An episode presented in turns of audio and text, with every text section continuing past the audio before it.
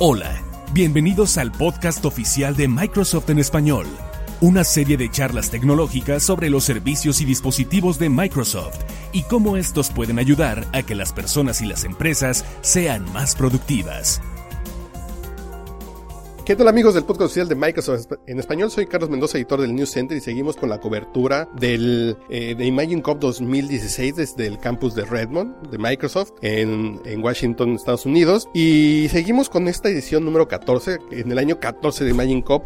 Y vamos a platicar un poco de, de los ganadores de los años pasados. Por ejemplo, el año pasado ganó Latinoamérica con el proyecto eFit Fashion de Brasil en la categoría de innovación, que con su proyecto Clothes for Me, eh, ropa para mí, eh, crearon un marketplace en línea para desarrollar y customizar y vender ropa hecha a la medida, hecha a la medida personalizada como si se tratara de un, de un sastre eh, tecnológico. De esto era el sistema de eFit Fashion que tiene un amplio potencial de negocio y de emprendedurismo. En el año 2014 el ganador fue Ainimia de Australia en la categoría de ciudadanía global y con un simple, eh, con un simple y sencillo método de detección de anemia mediante un dispositivo móvil detectaban eh, estaban bajos en hierro y de esta manera hacía posible esa detección desde el dispositivo móvil. Este año hay tres proyectos que, que, que a ojo de, de de Águila podemos ver que, por ejemplo, está Biomachine Industrial de Japón, que es un dispositivo vestible, un wearable, para la extensión visual, que está para los servicios visuales para que se puedan conducir por el mundo de manera muy, muy sencilla, mediante señales que sepan cómo está el entorno.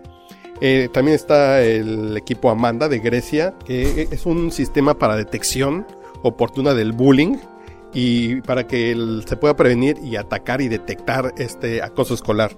Y en la categoría de juegos está Vanguards de Bahrein, que es un juego de, de, realidad virtual llamado Apollo X, que es un juego de terror muy muy interesante que ya les estaremos mostrando videos. Y en esta edición los los, los jueces que destacan en la categoría de las finales mundiales está Ben Straley, que es vicepresidente de productos digitales de Starbucks. Kiki Wolfkill, que es la cabeza del estudio que desarrolla el juego Halo, y Matt Sakar, que es eh, profesor de ciencia computacional en el Carnegie Mellon, en la Universidad Carnegie Mellon, que es de las universidades más prestigiadas con lo que tiene que ver con robótica y, e inteligencia artificial. Entonces, esto es un poco de algunos puntos destacados de Imagine Cup 2016 y seguimos con la cobertura. Síganla en facebook.com diagonal Microsoft Noticias, en arroba Microsoft Latam y en en el News Center Microsoft Latinoamérica, que la dirección es news.microsoft.com diagonal ES-XL. Nos seguimos escuchando por aquí.